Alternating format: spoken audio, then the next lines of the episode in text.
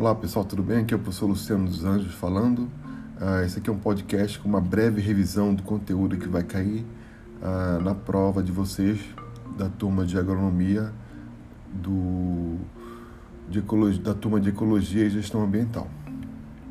Bom, relacionado aos tópicos iniciais que nós abordamos, né, a gente começa com biodiversidade, passando por condições ambientais e recursos, aí entra especificamente nas ecologias, né, ecologia de populações, comunidades, é, finalizando então com, com o tópico de biogeografia de biomas.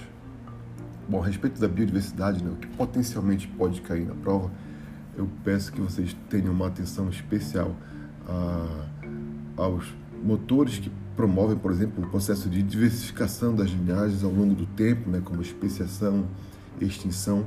Também, em geral, costuma cair uma questão mais básica relacionada ao conceito né, da, da, da disciplina, da, do conceito de biodiversidade, conceito de ecologia.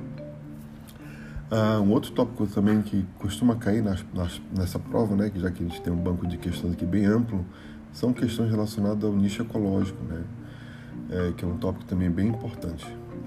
Bom, passando aqui para o próximo tópico né, de eh, comunidade, ou perdão, de eh, condições ambientais e recursos, eu eu chamo a atenção para vocês para o detalhe é, da questão da fotossíntese, né? A fotossíntese ela tem um, um peso bem importante, sobretudo para vocês, né, como estudantes de agronomia, vocês precisam compreender bem isso, então provavelmente vai cair uma questão é, relacionada à ecologia, à variação, à variabilidade do ambiente físico e a esse impacto então sobre a fotossíntese.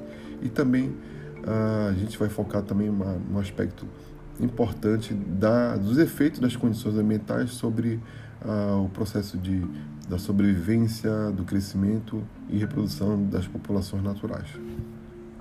Passando um pouco adiante, falando sobre ecologia de população especificamente, ecologia de populações eu costumo com frequência cobrar o conceito né, de ecologia de populações, o que, que é ecologia de populações, passando também pelas formas como as populações costumam se organizar ao longo do espaço geográfico e também focando um pouco sobre os diferentes modelos de populações que nós temos disponíveis é, na, na, teoria e na literatura.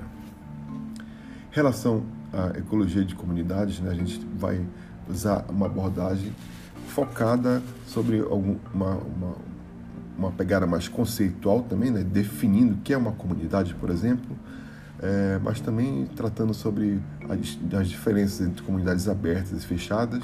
Além disso, a gente pode fazer alguma pergunta relacionada com as métricas que são com frequência utilizadas na, na, ecologia de comunidade, né, como riqueza, abundância, diversidade de espécies. Bom, relacionado ao tópico de biomas e, e biogeografia, é, eu acho que é um tópico bem interessante para a gente avaliar o por exemplo, o diagrama climático de, Walter, né, que é um, uh, tem, bastante, tem bastante informação nessa aula.